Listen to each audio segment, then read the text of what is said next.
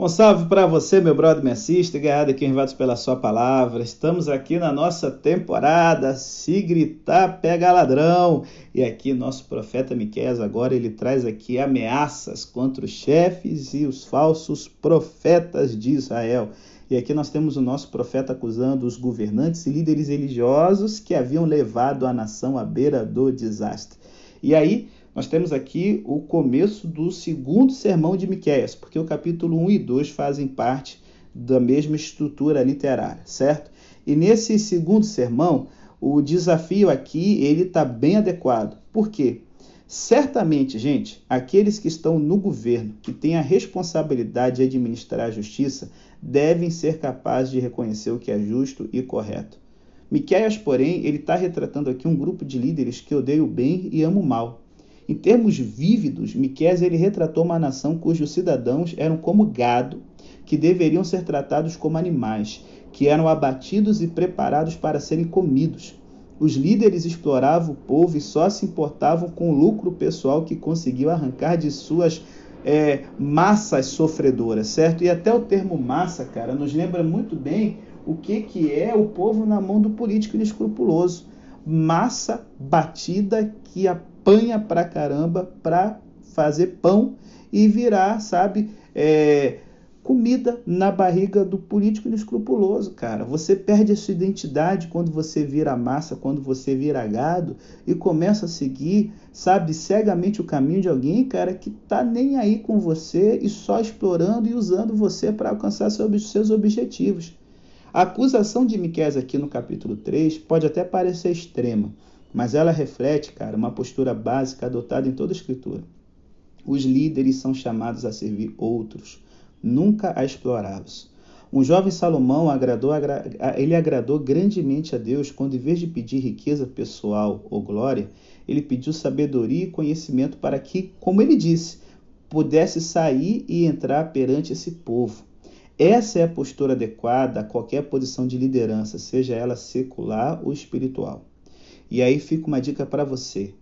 Qualquer oportunidade que tenhamos de liderar exige que examinemos cuidadosamente nossos corações. Somos motivados por um profundo interesse pelo bem-estar dos outros? Ou somos motivados por interesses egoístas, por orgulho da posição ou paixão pelo poder? Líderes exploradores renunciam ao seu maior recurso. Miqueias disse que quando a tribulação viesse, eles clamarão ao Senhor, mas ele não os responderá. O líder cujo motivo e ação é puro pode clamar a Deus e esperar que ele responda. E aí, no verso 5 a 7, Miqueias ele concentra a nossa atenção nos motivos. Os profetas de Israel, responsáveis por comunicar a mensagem de Deus, eram motivados pelo ganho potencial. Se alguém os pagasse, se apressariam a dizer o que o empregador quisesse ouvir. As consequências de abordar o ministério dessa maneira são as mesmas do mau uso da liderança secular.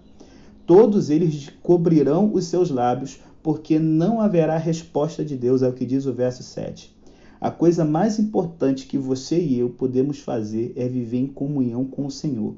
Isso mantém aberto o canal que permite que nós falemos com Deus e que Deus fale conosco, meu brother, me assista. E aí eu fecho aqui com a última lição do capítulo 3.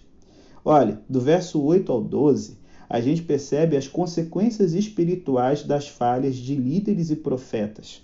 E sabe, elas são bem grandes. Mas as consequências materiais também o são. A aristocracia de Israel havia criado uma sociedade injusta, aonde os seus chefes dão as sentenças por presentes e os seus sacerdotes ensinam por interesse e os seus profetas adivinham por dinheiro. Como resultado, galera, a própria nação não podia contar com a ajuda de Deus em tempos de necessidade. Uma sociedade injusta se autodestrói. E, sabe, no final vai ter que se enfrentar, vai ter que enfrentar o juízo de Deus. Como Miqueias disse, Sião seria lavrada como um campo e Jerusalém se tornaria em um montão de pedras e o monte dessa casa em lugares altos de um bosque. Se liga, não conte com a ajuda de Deus se você estiver comprometido com um estilo de vida pecaminoso. Em vez disso, conte com Deus para trazer o desastre. E isso é uma coisa, cara, muito triste, porque a vontade de Deus é ajudar a gente, sabe?